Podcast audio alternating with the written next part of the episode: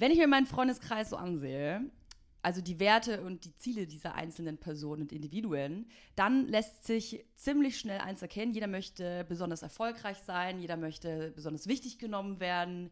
Äh, je höher das monatliche Einkommen, desto äh, besser ist der Beweis dafür, dass man ein toller Hecht ist. Der, der viel arbeitet, ist stark belastbar und hoch angesehen. Ist das wirklich so? Das ist so, ich würde mal sagen, das, was ich äh, so mitbekomme im Freundeskreis. Mhm. Mein heutiger Gast, du, Du hast ein Buch veröffentlicht, auch schon jetzt ein bisschen her, dass da heißt, das Beste, was wir tun können, ist nichts. Allein dieser Buchtitel ist ja eigentlich schon ein Merkmal dafür, dass es sein kann, dass ich bzw. meine Freunde einiges falsch machen. Hallo Björn. Hallo Toja. Also das äh, muss ich sofort zurückweisen. Ich bin niemand, der feststellt, dass irgendjemand was falsch macht. Das ist überhaupt nicht mein Ansatz. Ich äh, bin neugierig, bin total fasziniert, deswegen bin ich dir auch gleich ins Wort gefallen, dass das wirklich so ist, dass es diese Generation also gibt, die sich da sehnt nach, nun ja, Erfolg, Geld, äh, Wahrnehmung, hast du auch gesagt, Resonanzerfahrung, Anerkennung. Anerkennung. Ich muss ein bisschen zugeben, wenn ich meinen Freundeskreis mir anschaue, dass ich diese ähm, Generation, von der du gerade sprichst, so ein bisschen mehr aus den Medien kenne. Dass es das gibt, weiß ich, aber ich habe da nicht so viele Berührungspunkte. Aber nochmal, ich bin jemand, der äh, Interesse hat, der hinschaut, der äh, sich auch so ein Gespräch wie heute freut, um was Neues äh, zu lernen und nicht, ich bin nicht jemand, der sich hinsetzt und andere aburteilt. Aber ja, richtig ist schon, mein Ansatz ist ein anderer, der aber vielleicht äh, können wir das nachher zusammenführen, von dem, was du angesprochen hast, nicht weit weg ist. Auch jeder, jeder Mensch, das ist ganz menschlich, will Achtung, will wahrgenommen werden, will eine Berührung, eine Welterfahrung haben, möchte Mhm. Träume verwirklichen. Das möchte ich auch. Die Frage ist ja nur, ob das immer nur in diesem einen Konsummodus geht, den wir so kennengelernt haben. Mhm. Ob das nur über, sagen wir einmal, mediale Präsenz geht, ob das nur über Zugehörigkeiten zu Szenen erfolgt oder ob man nicht auch zurückgenommen auf eine andere Art, konsumbefreiter und vielleicht weniger außengeleitet Resonanzerfahrung haben kann oder Freude empfinden kann oder ja auch Achtung erfahren kann. In die Richtung geht es vielleicht ein bisschen in dem Buch. Also, bestes Beispiel aus meinem Leben kann ich allein heute Morgen schon nehmen als Beispiel. Mein Freund und ich sitzen immer morgens beim Kaffee trinken und dann äh, sag ich meistens uns, "Ha- hast du heute viel zu tun? Dann sagt er, ja, mach dies und das. Und du, Toja, was steht bei dir heute auf dem Plan? Und ich sitze da und obwohl es mein Partner ist, merke ich, dass in mir drinnen sofort irgendwas an Druck entsteht. Okay, jetzt muss ich ganz schnell überlegen, was mache ich heute, um Ja. Sagen zu können, ja, ich habe auch äh, ganz schön viel zu tun wunderbar, heute. ja. Aber eigentlich weiß ich gar nicht, was Ja. ich zu tun habe. Das ist schön, ja. Das ist dieser gesellschaftliche Druck, um den geht es ganz viel in dem Buch. Warum dieser Druck eigentlich ausgeübt wird und dass der jetzt schon in der Beziehung sich niederschlägt, auch das kenne ich. Das ist wahrscheinlich das Schicksal eines jeden Freiberuflers, der mit einem Festangestellten oder einer Festangestellten zusammen ist. Das kenne ich auch, weil die wissen ja immer nicht so genau, was äh, wir da so treiben, weil man geht eben nicht ins Büro, man wird eben nicht weggeschlossen sorgsam in irgendwelche Verwahrzeiten zwischen acht und äh, fünf oder was auch immer, sondern man äh, verfügt äh, frei über seine Zeit weitestgehend und äh, schafft ja am Ende doch was. Aber auch jetzt schon wieder, warum ende ich den Satz mit schafft doch was am Ende? Ne? Woher dieser Etwas schaffen, ja. ja. Warum, ja? Ähm, und da, glaube ich, setzt das Buch insofern an, irgendwo steht, die eigentliche Königsdisziplin beim Nichtstun ist nicht ähm, abends so beim Fernseher nach acht nichts zu tun. Das ist ja in der Gesellschaft durchaus geläufig. Ne? Sonntag 20.15 Uhr soll ja der ein oder andere auch nichts tun und einfach Fernsehen gucken. Nein, morgens mal nichts zu tun. Und das ist wirklich eine wahnsinnige Herausforderung. Ich Aber ist das nicht ein. Privileg derer, die eben nicht diesen 9-to-5-Job haben? Genau, genau, das ist ein Privileg und da setzt der heikle Punkt an, der auch im Buch immer wieder aufgegabelt wird. Wie kann man nichts tun, ohne auf Kosten anderer zu leben? Ohne so ein Gefühl äh, zu vermitteln von, na, der hat gute Reden, der ist ja Freiberufler. Ohne sich gar schlimmstenfalls, das wäre ganz fürchterlich, sich lustig zu machen. Das will ich alles nicht. Es ist ein ganz menschlicher Ansatz, es ist ein ganz humanistischer, ein Miteinander, es ist ein Ansatz, der sich überlegt, ob wir nicht alle, alle davon profitieren könnten wenn man an der einen oder anderen Stelle weniger aktivistisch wäre, wenn man sich einfach mal, das wollte ich vorher noch einschieben, die Frage stellt, ist Arbeit oder ist Fleiß wirklich immer ein Wert an sich? Das haben wir ja so gelernt. Arbeit ist gut. Gibt immer diese berühmten Umfragen da. Arbeiten wird meistens so ein bisschen negativ konnotiert. Das ist schweißtreibend, das ist anstrengend, das ist eben das, was zwischen 9 und 5 passiert und wovon man sich erholen muss. Arbeit aber als Substantiv ist durchweg positiv konnotiert. Ja, das ist wichtig, das gibt mir, was wir gerade hatten, die Achtung, das Selbstwertgefühl oder auch ganz banal natürlich einfach das Geld, das wir alle brauchen, um zu leben. So, und das ist ja auch bis dahin erstmal nicht verkehrt. Nur schade ist doch schon mal, warum ist die, die Tätigkeit negativ konnotiert, das Substantiv aber positiv? Warum können wir nicht Arbeit ausüben? Die auch beim Arbeiten Spaß macht, bestenfalls. Mhm. Und äh, das ist dann eine größere Frage. Die hat dann nicht mehr so viel mit Generationen zu tun oder meine Freunde arbeiten mehr und eine weniger oder andersrum. Das ist eine gesellschaftliche Frage. Warum glauben wir, Arbeit wäre gut? Mit Arbeit kann man alles Mögliche anstellen. Kann man äh, Kernkraftwerke beliefern, kann man äh, Atombomben herstellen, kann man. Super Sachen, ja. super Sachen herstellen. Mit Arbeit kann man Diesellaster über Straßen führen, kann man. Man kann mit Arbeit aber auch Flüchtlinge aus dem Mittelmeer ziehen. Man kann mit Arbeit auch Flüchtlinge aus dem Mittelmeer äh, ziehen. Deswegen geht es im Buch nicht darum, nicht zu arbeiten, sondern zu schauen, ob man das nicht wieder trennen darf. Tatsächlich gute und schlechte Arbeit. Und da. Mhm hat man bisher so den Reflex gehabt, das geht nicht. Wenn überhaupt darf das jeder für sich bestimmen. Ne? Wir sind ja in dieser freiheitlichen Gesellschaft, die ich unterstütze und die ich auch richtig finde und wichtig, an manchen Enden schwierig im Umgang mit der Freiheit, nämlich dann, wenn Freiheit dazu führt, unsere Lebensgrundlage zu zerstören. Unsere Freiheit in unserem Wirtschaftssystem geht so weit, dass jeder so viel verbrauchen und konsumieren und fliegen darf, wie er will und am Ende aber unser aller Lebensgrundlage zerstört. Also es geht nicht darum, dass äh, man nicht mehr nichts mehr tut, dass man die Hängematte, das können wir gleich, darf jede Hörerin, jeder Hörer sich gleich aus dem Kopf streichen, es geht nicht um die Hängematte. Ich liege auch nie in der Hängematte und äh, wenn dann wirklich bei Freunden, weil ich habe gar keine.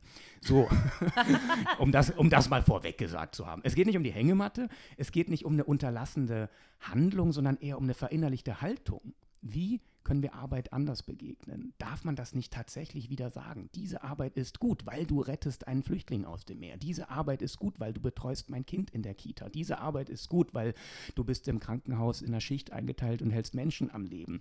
Und andererseits aber all das, was gerade Prestige bringt, was gerade Geld bringt, ist das nicht vielleicht Arbeit, die nur bedingt gut ist. Und da ist ja, macht sich die Schere ja auf. Man kann gute Arbeit eigentlich heute schon ganz klar definieren, nämlich sie ist schlecht bezahlt. Aber glaubst du nicht, dass jemand, der uns zuhört, der zum Beispiel Schichtdienst hat, äh, als Krankenschwester Menschenleben rettet oder aber einfach nur in der Alterspflege ist oder was auch immer, dass der sich dann denkt, okay, nichts tun, das kann ich mir gar nicht leisten? Genau, das würde er oder sie auf jeden Fall denken. Und deswegen ähm, nochmal ist das jetzt nicht ein, ein, persönlicher Ansatz, schaut mal her, ich tue nichts, macht's auch. Mhm. Ja, das wäre dumm, sondern es ist ein gesellschaftlicher Ansatz. Und interessant finde ich, wenn man über nichts tun, wenn man Ungerechtigkeit bei der Arbeit, all über diese Dinge spricht, ist man ganz, ganz schnell und zuverlässig bei der Krankenschwester. Warum eigentlich? Weil wir alle so ein bisschen ein schlechtes Gewissen haben. Weil die viel arbeiten. Weil die nicht. so viel arbeiten, weil die so wenig Geld verdienen, weil die so sinnvolle Arbeit tun. Und wir anderen, wir sitzen da und designen irgendwelche Motoren oder irgendwelche Mulinex-Nachfolgegeräte von Geräten, deren Vorgänger auch schon keiner benötigt hat. Oder sitzen bei EasyJet am Schalter und reißen Tickets ab oder sitzen in der Maschine und fliegen nach Mallorca. Wir machen so viel Unsinn und wir haben ein bisschen schlechtes Gewissen vor Menschen, die wirklich gute Arbeit am Menschen leisten. Oder nehmen wir das Wir weg. Rede ich mal von mir. Ich mhm. habe das. Und deswegen habe ich mir überlegt, wie würde das hier wirken auf jemanden? Krankenschwester, Pfleger, Lehrer, mittendrin in der Schicht. Mitten, und dann liest er oder sie so ein Buch. Das darf auf keinen Fall zynisch verstanden werden. Und deswegen habe ich mir überlegt, nochmal Organisation von Arbeit. Was ist Arbeit? Wie, wie kann Arbeit anders erfolgen? Es wäre doch wunderbar, wenn wir nicht mehr als Krönung einer guten Arbeitsleistung denken, viel Geld, sondern als Krönung wenig Arbeitszeit. Wenn wir also weniger kompensieren dadurch, dass äh, schwierige Arbeit oder auch gute Arbeit oder überhaupt Arbeit sehr gut bezahlt wird, nein, sehr gute Arbeit muss mit sehr wenig Arbeitszeit verbunden sein. Mhm. Es wäre doch wunderbar, wenn jede Krankenschwester und jeder Pfleger in einem Modell X, das können wir beide jetzt nicht hier am Küchentisch entwerfen und durchsetzen. Schade eigentlich. Schade eigentlich. Ähm, in einem Modell X nur noch vier statt acht Stunden am Tag arbeiten ja. müsste. So, das wäre bezahlbar. Die mhm. andere Hälfte würden andere Menschen arbeiten. Man hätte also sogar noch mehr Menschen, die man in Arbeit bringen würde. Ne? Arbeitslosigkeit würde sinken. Mhm. Bezahlbar wäre es auch, weil es würde ja auch zugegeben weniger Geld geben. Es wäre aber auch weniger Geld vonnöten, weil gelingendes Nichtstun meint vor allem auch, neben all dem, was ich schon gesagt habe, dass man Dinge aus der Privatwirtschaft wieder ausgliedert. Alles wurde ja in den letzten Jahren entstaatlicht und privatisiert. Alles wurde an die Privatwirtschaft ausgegliedert, von der Kinderbetreuung bis, zur, bis zum Ferienprogramm, von der Urlaubsgestaltung bis zum Einkauf. Es gibt ja nichts mehr, was ohne Geld funktioniert. Richtig. Im Tausch, im Miteinander oder so. Und wenn man nun zum Beispiel in all der Freizeit, die in diesem fiktiven Modell, was es leider nicht gibt, der Krankenschwester oder dem Pfleger ermöglichen würde, in der anderen Hälfte der Zeit nicht unbedingt eben in die Hängematte zu liegen, sondern Dinge nicht für Geld zu tun. Also, jeder hat eine Qualität, jeder. Der eine kann Fahrräder reparieren, der andere kann Linux-Programme auf einen Rechner aufspielen. Der eine kann Kartoffeln anbauen, dem anderen wird es ganz schlecht, wenn er daran denkt, er müsste seine Hände in der Erde vergraben mhm. und will mit damit gar Beispiel. nichts zu tun haben. Ja, völliges Verständnis nach ein paar Jahren Oderbruch äh, weiß ich, wovon ich rede und das ist wirklich eine frustrierende Arbeit. Auch im fünften Jahr kann man noch scheitern an Anbau und äh, wieder von Schnecken überrannt werden oder von Rehen abgefuttert, wenn die Früchte kommen. Das ist nicht jedermanns Sache, das ist auch nicht schlimm, aber jeder kann was. Du zum Beispiel kannst Interviews führen. Mhm. Ich zum Beispiel kann ein Buch schreiben. So, jetzt äh, funktioniert das in, auch in unserem Bereich. Ich nehme an, bei dir ist das nicht groß anders weitestgehend dann eben am Ende doch für Geld. Klar gibt mir mein Verlag Geld, klar kriege ich für eine Lesung Geld. Man kann aber auch mal eine Lesung nicht für Geld halten. Mhm. Für Leute, die äh, dafür dann was anderes wiederum können. Und so, das muss nicht so plump, dann, dann kriegt das immer so was Naives. Ne? In der Stadt sitzen wir dann und hören solchen futuristischen Ideen zu. Ach ja, jetzt sollen wir alle wieder auf den Acker und Kartoffeln anbauen. Nee, sollen wir nicht, wollen wir auch gar nicht. Aber es, man kann ja Tauschketten organisieren, mhm. dass jeder in dem Bereich, wo er gut ist und wo er Spaß hat, und das kann auch am Computer sein, so radikal ist das gar nicht, arbeitet. Und dann wird eben nicht eine, sagen wir mal, äh, Kinderbetreuung gegen einen Sack Kartoffeln eingetauscht, sondern eine Kinderbetreuung gegen eine Singstunde, gegen eine Lesung, gegen ein aufgespieltes Linux-Programm, gegen eine Stunde Fahrradreparatur, gegen Einkaufen helfen mit der älteren Dame. Und am Ende ist man dann erst an dem Produkt, was man will. Ne? Das kann man heute ja Zeitalter des Internets ganz Aber glaubst du, dass das ein Modell ist, was auf die Masse übertragbar ist? Weil, also das, was du gerade sagst, das würde in meinen Augen funktionieren äh, in einem kleinen Dorf. In einem kleinen Dorf ist es einfacher. Ich glaube, deswegen sind mir da auch draußen im, im Oderbruch, wo ich ja in einem Dorf wohne, diese Gedanken gekommen, mhm. weil ich das dort in Ansätzen erlebt habe. Und das war das Schöne. Äh, zur Stadt kommen wir gleich nochmal, aber erstmal jetzt Dorf. Äh, da, da funktioniert wirklich manches schon jetzt ohne Geld wir leben da nicht auf einem anderen Stern und natürlich bezahlt man, ich weiß nicht, den Schornsteinfeger äh, per Geld mit Rechnung, ganz normal, wie alle anderen auch. Aber es gibt schon Nachbarn, die, äh, oder auch im Buch, der märkische Nachbar, der war nach der äh, Wende arbeitslos geworden und hat, ich sag mal, das Beste draus gemacht, wenn man so möchte. Er ist ein Original, das kann man nicht verpflanzen. Also er hat keine Arbeitsbeschaffungsmaßnahmen mitgemacht und sich irgendwo nach Berlin oder gar in den Westen verpflanzen lassen. Das wäre mit ihm nicht möglich gewesen. Er ist im Oderbruch geboren und er wird auch äh, im Oderbruch äh, sterben. Das ist schon jetzt alles vorausgesetzt. Solche ähm, Originale gibt es und deswegen hat er vor Ort geschaut, was er machen kann. Und heute nach ja, über 25 Jahren ist er weitgehend autark. Also er hat auf seinem Grundstück tatsächlich es geschafft, äh, von zwölf Monaten zehn autark zu leben. Und das finde ich schon eine große Leistung heutzutage.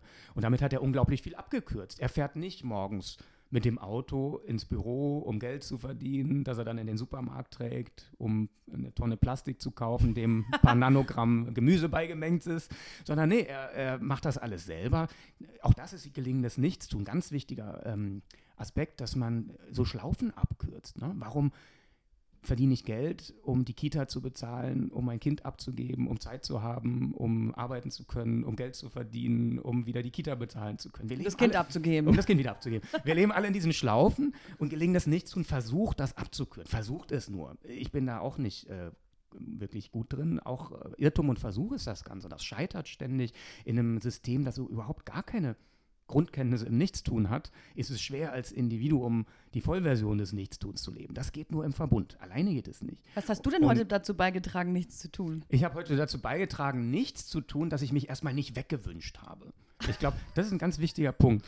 Ich hat, also sitze jetzt hier in Berlin und möchte eigentlich äh, aufs Land. So habe hier erstmal zwei Baustellen in näherer Umgebung und habe so leichte Fluchtimpulse. Mhm. Und dann kann man äh, entweder ins Rennen geraten sich in die Bahn setzen und Geld ausgeben und ins Café gehen, weil dort die Baustelle nicht ist. Und dann ist in der Baustelle aber parkt der Diesel-LKW rückwärts ein und man sitzt im Feinstaub. Irgendwas ist ja immer. Ne? Und äh, das führt uns alle dann zu dieser Rennerei. Also habe ich versucht, äh, also gelingt es nicht und kann auch so eine Art Konzentration sein.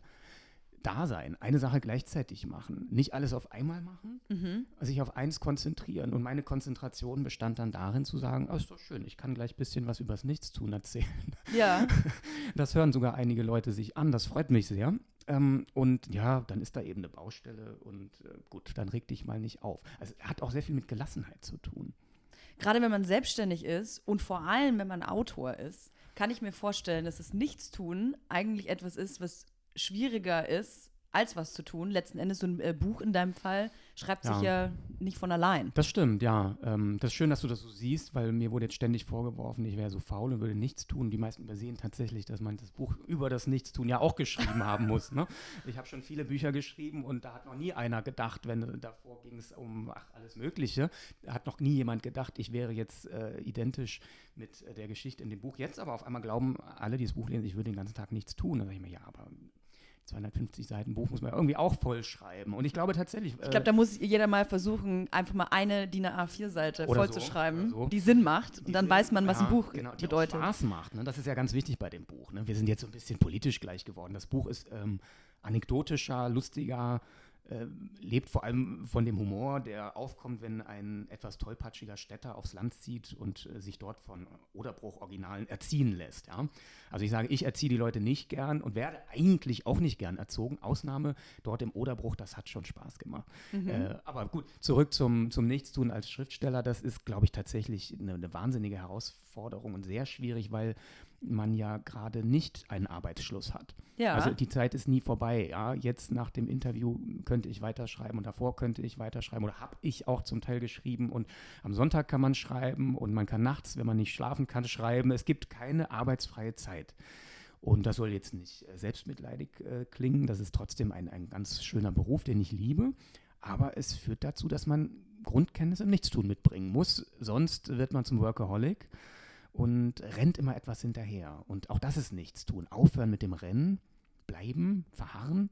Karriere. Vorher hast du so ein, im Eingang von deinen Freunden erzählt, die so eine gewisse Vorstellung haben, wie eine Karriere zu verlaufen habe oder so. Das ist halt ein Vergleich, würde ich schon sagen. Also jedenfalls in der Szene, wo ich mich aufhalte, geht es schon irgendwie darum, wer äh, verbringt die meiste Zeit beim Ja. äh, äh, Socializen, wer arbeitet besonders viel, wer hat die meiste Medienpräsenz. Hm. Also und je, je krasser man eigentlich ist und je mehr Ze Hm. eigene Zeit man irgendwo rein investiert, desto mehr Achtung bekommt Ah ja, man. okay. Aber bis ins Private, also dass einem das als, weil die, die Freunde oder die, wie sagt man, Follower oder so, das sind ja nicht dieselben. Also ich sag mal, Ja. äh, bringt einem das wirklich im Freundeskreis Achtung, wenn man auf einer digitalen Plattform eine große Präsenz hat? Nicht um, ja, das Ja. auch, aber ich habe zum Beispiel davor in einer Werbeagentur gearbeitet und da ist es dann teilweise so, dass selbst wenn Leute mit einer Grippe ins Büro kommen, Ja. wo jeder normale äh, Mensch die, die Hände über den Kopf zusammenschlagen würde, sagen, bist du irre, du steckst hier alle an und da arbeitet gar keiner mehr, kommen diese Personen dann stolz, mit stolzer Brust in die, in, ins Office und sagen, ja,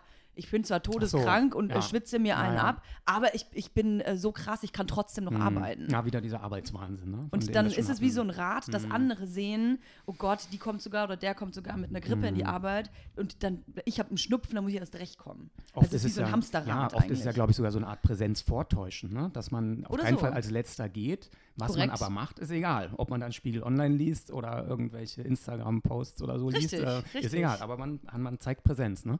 Die zeigt man als Schriftsteller genau nicht, aber mh, Deswegen muss man äh, nichts tun können, ja, ein bisschen zumindest. Ich arbeite daran, da auch noch besser zu werden. Aber ich wollte nochmal zu dem Begriff der Karriere zurück. weil, äh, Karriere vom Wort her beinhaltet ja genau diese Rennerei. Ne? Ja. Karriere heißt im Grunde ja in der Rennbahn sein. Ja? Man rennt irgendwas hinterher, man hat sich irgendwelche Ziele gesetzt oder gesteckt und versucht, die nun zu erreichen. Und äh, mir schwebt so ein anderes Modell vor. Eher so statt der Karriere, statt der Rennbahn, eher so eine Art Aussichtsplattform. Man steigt da hoch, kriegt so ein bisschen einen Überblick, guckt, wo, was will ich eigentlich? Schon auch, wo will ich hin? Das sind ja menschliche Fragen, die stelle ich mir auch. Ja? Aber ist jetzt der Karrierepunkt, den ich mir in der Rennbahn, in der Karriere gesetzt habe, auch einer, den ich von oben immer noch gut finde, wenn ich den Überblick bekommen habe, indem ich dann versuche zu trennen in gute, in schlechte Arbeit, in Umwege, in auch Erwartungshaltungen, die nur von außen an mich herangetragen werden und die gar nicht meinen eigenen entsprechen. Und ich meine, ich bin jetzt 40, mit 20 habe ich das auch anders gesehen. Und es ist natürlich, ähm, wenn man älter wird, einfacher, äh, sich von an einen herangetragenen Erwartungen zu befreien und einfach ähm, auch eine Identität aufzubauen. Warum ist es einem so unangenehm? Was genau? diese Erwartungen nicht zu erfüllen. Also was Ja. ich gerade gemeint habe mit der Situation, zum Beispiel im Frühstückstisch, wenn Ja. ich gefragt habe, was machst du eigentlich heute den ganzen Tag? Und wenn ich ehrlich bin, ich wusste es gar nicht. Ich glaube, es ist so eine Ideologie tatsächlich. Es ist fast schon obszön, ja, zuzugeben, dass man mal nicht gearbeitet hat während der klingt faul. Arbeitszeit. Es klingt faul und Faulheit ist negativ konnotiert, zumindest bei Mhm. uns. Weil alles auf diesem wahnsinnigen äh, Irrtum, möchte ich fast sagen, des Wirtschaftswachstums aufbaut, ne? des Bruttoinlandsprodukts, das steigen muss. Das hören wir ja von früh bis spät. Und da gibt es natürlich auch da andere Modelle. Also es gibt äh, das Land Bhutan, was sehr buddhistisch geprägt ist und statt dem Bruttoinlandsprodukt, was auf Wirtschaftswachstum basiert, das Bruttoinlandsglück ausgerufen hat. Und das fand ich natürlich ganz spannend. Als ich das gehört habe, habe ich mich da ein bisschen kundig gemacht. Und ins Bruttoinlandsglück fließen natürlich ganz andere Parameter als ins Bruttoinlandsprodukt.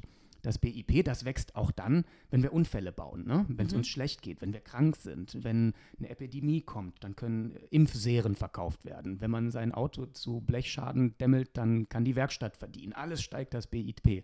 Wenn beim Teerwalzen auf einer Straße die Arbeiter Lungenleiden bekommen und auch wenn das Berufe sind, die uns fern sind, sie bekommen diese Lungenleiden. Ne? Es Mhm. ist nicht gesund, äh, 40 Stunden in der Woche in der Teerwolke zu stehen. Wenn wir mal drüber fahren, ist egal, aber nicht 40 Stunden. Ähm, all das, was eigentlich für den Menschen schlecht ist, lässt die Wirtschaft wachsen und lässt das Bruttoinlandsprodukt steigen. Und äh, wir haben das trotzdem so verinnerlicht, dass wir gar nicht mehr in Frage zu stellen trauen, ob, äh, was ich vorher meinte, Arbeit wirklich ein guter Wert ist oder nicht auch zerstört. Und alle Arbeit findet in diesem Ausweitungsmodus statt. Nochmal die Krankenschwester. Keine Krankenschwester käme auf die Idee, in zehn Jahren eine ganze Klinikkette leiten zu wollen, aufzusteigen, mehr zu werden, mehr zu verdienen, Präsenz zu zeigen. Kein Lehrer käme auf die Idee, in zehn Jahren, sagen wir mal, das Kultusministerium zu leiten oder so. Nicht, Das- nicht jeder. Nicht jeder. ja. Okay, sagen wir nicht jeder. Manch, manche mögen das äh, machen wollen, aber ähm, die meisten doch wahrscheinlich eher nicht, sondern Ja. die leisten gute Arbeit, ähm, die aber, mh, da sind wir schon wieder so bei der, bei der Begrifflichkeit. Ich wollte jetzt sagen stagniert, aber stagniert ist ja auch in unserer Gesellschaft unglaublich negativ konnotiert. Warum Hm. eigentlich? Warum ist immer das neueste Produkt das bessere? Warum ist das, was aufwärts strebt, besser? Stagnierende Arbeit ist ja nicht schlecht, wenn die Arbeit gut ist. Die ist ja nur, stagnieren ist ja nur schlecht, wenn das, was da ist, nichts taugt. Und da nehme ich immer das Beispiel von der Kaffeemaschine. Ne? Also wenn man so ein paar Jahre jetzt schon mitmacht, diesen Konsumirrsinn in diesem Land, dann hat man erlebt in den 90ern diese wahnsinnig lauten Bohnenmaschinen, Mhm. die live, also Bohnen zu Kaffeepulver malten. Unglaublicher Gesprächslärm. Man konnte kein Gespräch mehr führen, will ich sagen, während die Dinger malten. Danach kam so Senseo Pets hieß das. Das waren so äh, wie Kaffee, so Filter ab so runden Kringeln gepresst Genau. und drin war schon fertig gemahlener Kaffee. Mhm. Das war leise, aber schmeckte meinem Geschmack nach Tee. Und dann kamen so Kapseln, größte Beste für die Umwelt, Beste was für die Umwelt, produziert so, um- wurde. Ja, so so, äh, so äh, Kapseln, die so bunte Farben haben und wo dann äh, Aus Alu, glaube aus ich. ne? Alu, also größte unzunehmende äh, Umweltversauerei, die man sich vorstellen kann. Und ich werde dann natürlich ausgesetzt. Ich weiß nicht, was heute aktuell ist. Wahrscheinlich kommen jetzt zyklisch dann wieder die Bohnen von früher. Und äh, das ist so eine Kette. Das ist so ein. Alle haben sie gearbeitet. Alle haben sie den Zustand davor für schlecht befunden und als stagnativ und wollten was Neues. Aber wozu hat es denn geführt? Zu Materialausstoß, zu Materialverbrauch, zur Energieverschwendung und seien wir ehrlich, nicht zum geringsten Glück. Kaffee ist schön, brauche ich auch. Aber aus welcher Maschine der nun kommt und ob er nun Triple Latte, weiß nicht, was bei Starbucks heißt oder so. Ich kann das Vokabular leider nicht, wie man gerade merkt, oder ob es einfach Kaffee ist. Ja. Das sind so herangedichtete äh, Wertigkeiten, die uns, glaube ich, aufgeschwatzt sind. ja, letzten Endes geht es aber ja nur darum, uns äh, das Geld aus der Tasche zu ziehen. Das ist es konkret auf den Punkt gebracht. Genau. Ja, ich glaube halt, ähm, also ich finde dieses Modell natürlich auch schön zu sagen, wir tauschen alle miteinander, wir, jeder kann was und kann das dann äh, anbieten, aber letzten Endes, äh, auch wenn ich an den Kommunismus zum Beispiel denke, ich bin einfach der Meinung, dass fast jeder Mensch, also vielleicht nicht du und vielleicht auch nicht ich, äh, gerne besser sein möchte Ja. als der andere. Darf er. Ist Und nicht durch die. Tätigkeit, sondern vielleicht viele Menschen sind gierig, möchten was Besseres haben. Wenn sie mehr arbeiten, möchten sie auch mehr als derjenige haben, der weniger arbeitet. Ich glaube, das ist so ein bisschen unsere Hm. Ja. Natur. Das stimmt. Ähm, das, ist, das ist gut, dass du das einwirfst, weil es hat nichts Gleichmacherisches. Also das wirft man dem Kommunismus ja immer vor oder dem real existiert habenden Sozialismus oder was auch immer, diese Gleichmacherei. Genau, was du sagst. Da sind eben verschiedene Charaktere und viele mögen sich vielleicht mit so einem Modell, was wir jetzt hier gerade so ein bisschen zusammengewürfelt haben, identifizieren und viele eben genau auch nicht. Und das ist aber nicht schlimm. Jeder darf fleißig sein. Auch ich habe unglaublich fleißige Phasen, darf ich glaube ich mal so sagen. da ich Fleiß ja gerade als negativ konnotierter, was Negatives darf man ja über sich sagen. Nein, äh, Spaß beiseite. Man darf fleißig sein. man darf auch ähm, von mir aus, äh, wie soll ich das jetzt formulieren, das spannendere, neuere, größere Konsumprodukt haben als der Nachbar, wenn einem das wirklich wichtig ist. Die Frage ist nur, auf welcher materiellen Basis. Also man darf doch zum Beispiel, jetzt was uns bevorsteht, uns vom Erdöl abzukoppeln, ne? eine, wie es so schön heißt, postfossile Gesellschaft aufzubauen. Das ist die größte Aufgabe, die wir wahrscheinlich überhaupt gerade haben. Mhm. Und äh, dafür braucht es unglaublich intelligente Menschen und unglaublich viel Fleiß. Und äh, da dürfen Ingenieure sich gerne überwerfen im gegenseitigen Wettbewerb an alternativen Energien, an alternativen Ideen, wie wir anders unsere Bedürfnisse befriedigen können. Das ist ein riesiges Feld da darf man gerne fleißig sein. Also nichts gegen Fleiß an sich, nur immer den, den Blickwinkel. Deswegen nochmal mein Modell von dem Aussichtsturm. Ja? Ein bisschen gucken, wohin soll das Ganze gehen. Und das Ganze kann nicht dahin gehen, dass wir dann den Feinstaub äh, zwar aus der Luft filtern, die Feinstaubfilter dann wiederum in der Müllverbrennungsanlage verbrennen, was wiederum zu neuen Feinstaubfiltern führt. Die, habe ich jetzt erst irgendwo gelesen, äh, dann unter der Erde in so Salzstockwerken, wo normal Atommüll auch gelagert wird, dann verdingt werden, die werden eingeschweißt, das ist ja nicht weg. Das Zeug ist unter der Erde, aber es ist nicht weg. Mhm. Äh, ist ähnlich wie bei der Atomkraft. Irgendwann werden Generationen kommen und darunter buddeln und sich wundern, was wir da für ein Zeug äh, verbraten haben. Und wenn sie einmal einatmen, laufen sie grün an und fallen rückwärts in Ohnmacht. Also mhm. das ist nicht nachhaltig. Das ist kein, wie es so schön heißt, stoffliches Nullsummenspiel. Das finde ich einen ganz tollen Begriff. Ein Nullsummenspiel. Wir dürfen ganz viele Stoffe in die Hand nehmen. Die Natur ist auch nicht sparsam. Die Natur ist auch nicht effizient. Wenn man sich jetzt gerade mal im Herbst einen Obstbaum anschaut, die Ernte dieses Jahr ist großartig. So viel kann man gar nicht ernten. So viel kann ganz Berlin an Äpfeln nicht essen, wie in Brandenburg wachsen. Dafür sind sie aber ganz schön teuer, dafür, dafür, dass sie so viele da sind. Ja, aber warum? Da sind wir ja gleich beim nächsten. Warum ist denn das so? Woher kommt dieser Märchenkapitalismus? ich habe noch nicht einen Euro für einen Apfel gezahlt. Ist das wahr? Das ja. hast du bezahlt? Ja. Naja, ich bringe dir mal ein paar vorbei. ich wollte unbedingt einen Apfel, ne, weil so ein, so ein grüner Apfel grün sah oh sehr lecker aus. Aber ein Euro für einen Apfel, muss ich auch schon sagen. Ja, hier gibt es gratis Birnen vom Baum, wenn du möchtest. Sehr gut. Also nein, äh, jetzt machst du so viele Sachen aufeinander auf. Äh, ich versuche das alles mal so ein bisschen vor mich hinzuordnen und werde wahrscheinlich dabei scheitern. Ordne, ordne äh, mal weiter. Ich ja? habe eine ne Frage, die mir dringend auf den Lippen brennt. Äh, die viele, die jetzt vielleicht zuhören, ich, ja. nehme nehm jetzt mal so ein, könnte so ein Paradebeispiel ja. sein. Jemand, der 30 äh, Jahre alt ist, vielleicht in einer äh, Marketingagentur arbeitet, verdient weiß ich nicht, im besten Fall vielleicht 2000 Euro netto, ist äh, Junior, hm. Marketing, hm. Manager, was auch immer es für eine Job, äh, Jobbetitelung. Äh, und du sagst jetzt, Mensch, wie wär's denn mal äh, mit nichts tun? Was soll denn der Mensch, der vielleicht 50 Stunden an 40 bezahlten ja. Stunden eigentlich ja. äh, arbeitet, wie soll der denn das Nichtstun anfangen? Ja, ähm, erstmal vorher fiel das Wort schon, sich nicht wegwünschen. Also aufhören mit der Idee, er müsste in zehn Jahren vom Junior, was sagtest du gerade, Manager, Junior, auch dieses Vokabular ist mir Manager, fremd. Dann bist so, du Senior Marketing müsste nicht Senior Marketing Manager werden oder die ganze Gruppe leiten oder so, sondern äh, das ist ein Modell, zugegeben, was nicht für jeden greift. Wenn jemand überhaupt kein Geld hat, und uns jetzt zuhört und sagt, ja, er soll jetzt auch noch auf das bisschen, was er hat, verzichten, ja, dann wird das zynisch. Darum geht es nicht. Es geht um eine große, und das muss man in diesem Land wirklich sagen, dieses Land ist reich und äh, von ein paar rechten Spinnern lasse ich mir das auch nicht arm reden. Ja, es ist ungleich verteilt, unser Reichtum, absolut. Aber noch ist es ein unglaublich reiches Land und äh, es gibt eine große Mehrheit in dieser Bevölkerung, deren Problem ist nicht genug Geld zu verdienen, um sich Essen zu kaufen, sondern deren Problem ist es, äh, die Kreditrate vom Zweitwagen zu finanzieren oder die, die, Zweitwohnung oder dass äh, der Mieter der Wohnung, die man in einem anderen Ort hat, äh, weniger Geld zahlt, als einem lieb ist. Luxussorgen, ja, will ich sagen. Finanzielle Luxussorgen. Das sind nicht alle, aber das ist ein Großteil einer bürgerlichen Gesellschaft und an die wendet sich, wenn man das so möchte, dieses Buch. Und ein Sales Manager, das nicht wegwünschen, das kann so aussehen, ähm, dass man wieder sich fragt, will ich, warum will ich diese Karriere machen? Warum will ich in zehn Jahren woanders sein? Ähm, was verspreche ich mir davon? Ist das tatsächlich etwas in mir drin? Oder ist das etwas an mich herangetragenes? Wen will ich damit überzeugen? Bin ich immer noch meinen Eltern hörig? Muss ich denen was beweisen? Bin ich meiner Partnerin hörig? Hoffe ich nicht.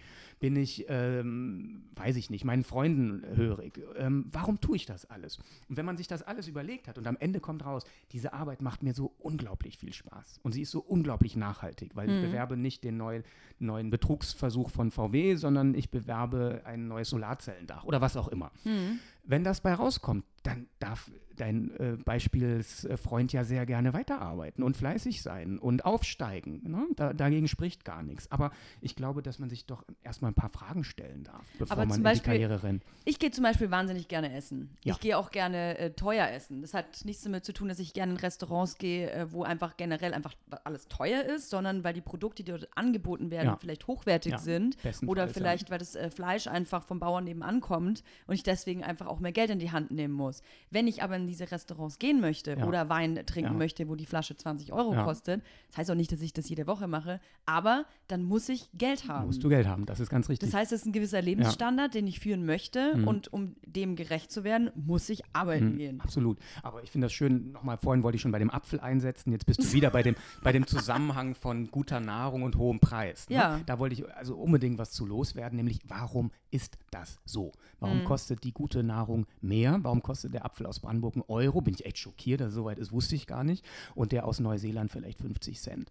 Warum ist es billiger, sich einen Strunk Ingwer aus China über die Weltmeere schippern zu lassen, statt einen hier durchaus von mir aus mit Gewächshaus oder was so ein Strunk auch braucht, bin ich gerade überfragt, selbst anzubauen? Warum ist das so?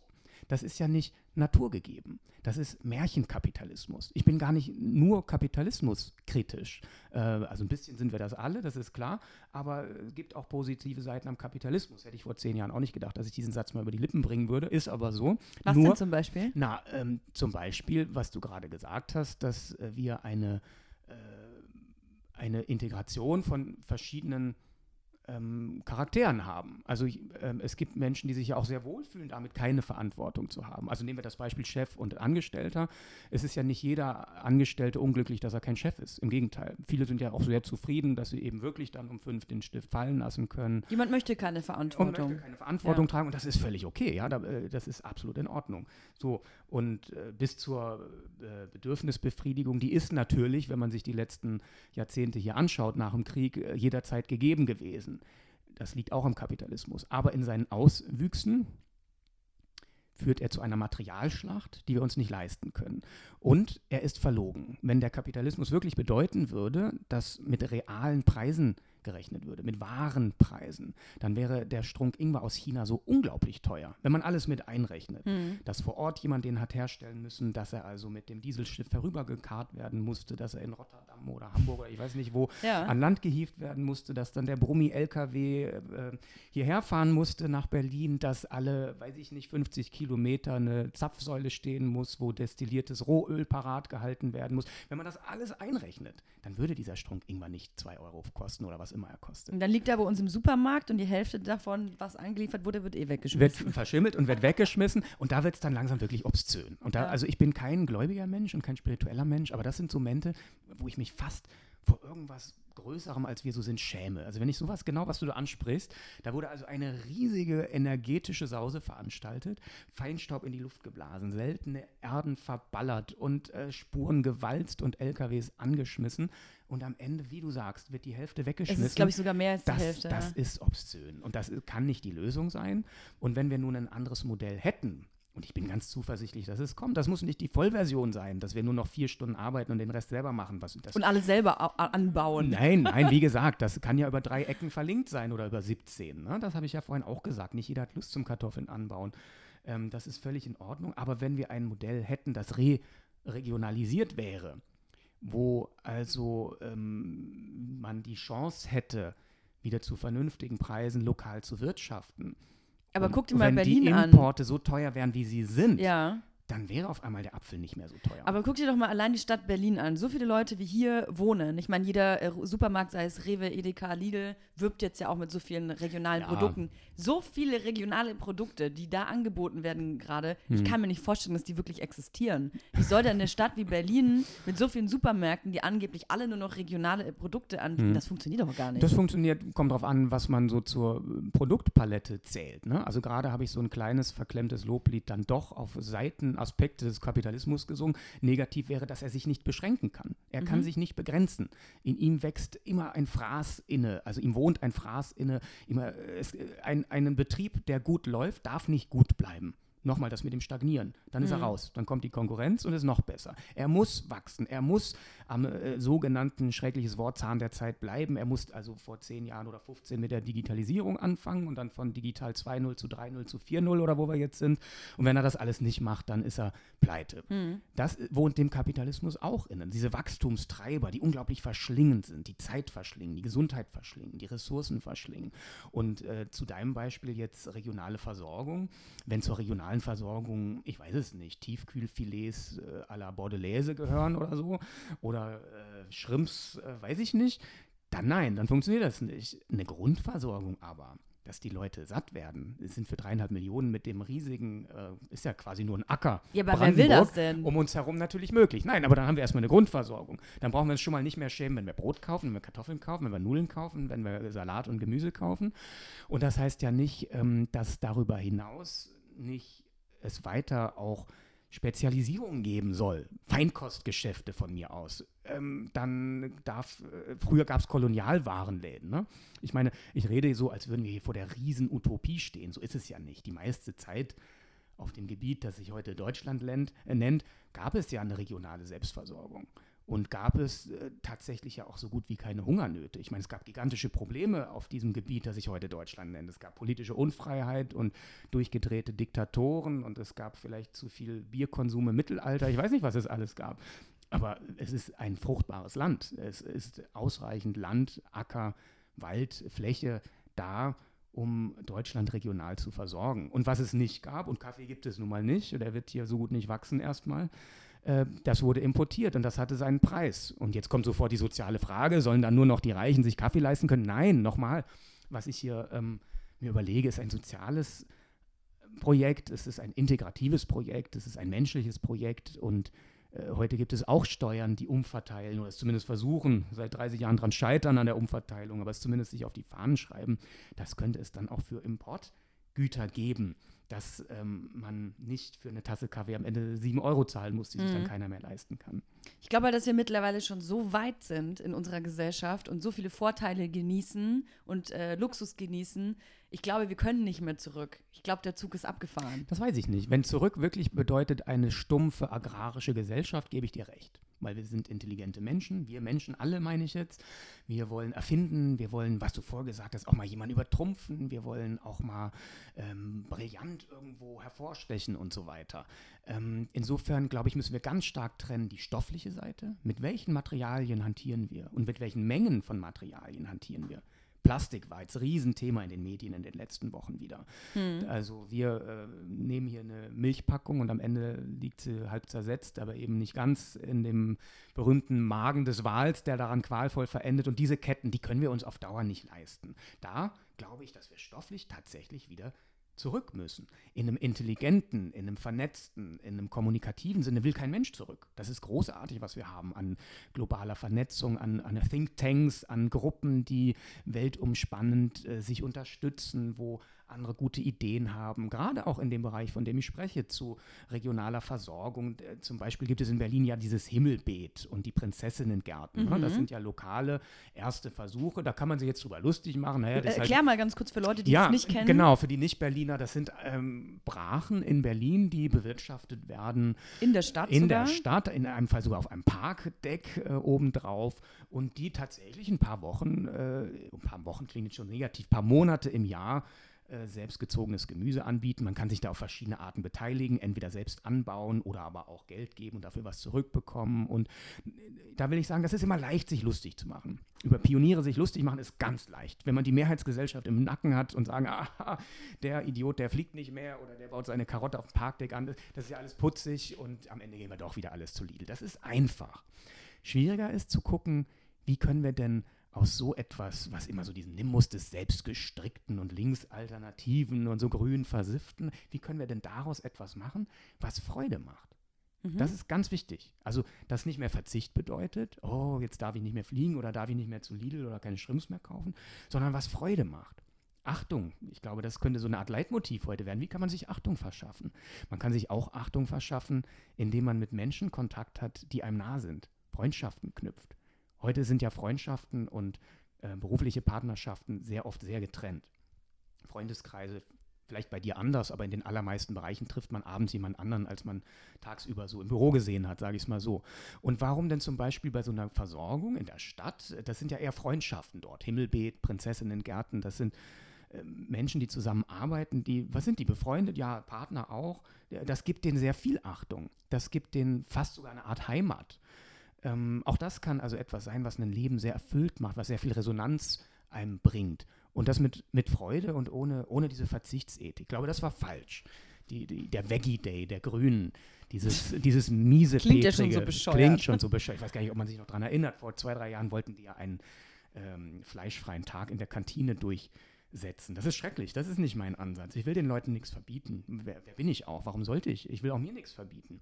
Ich will, wenn überhaupt, zeigen, wie schön es sein kann, Dinge zu nicht mehr zu haben, die einem eigentlich Lebenszeit rauben.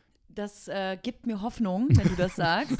Sag mir doch bitte abschließend noch, äh, was war oder äh, wann war die letzte Situation, wo du sagen würdest, da habe ich beim Nichtstun versagt?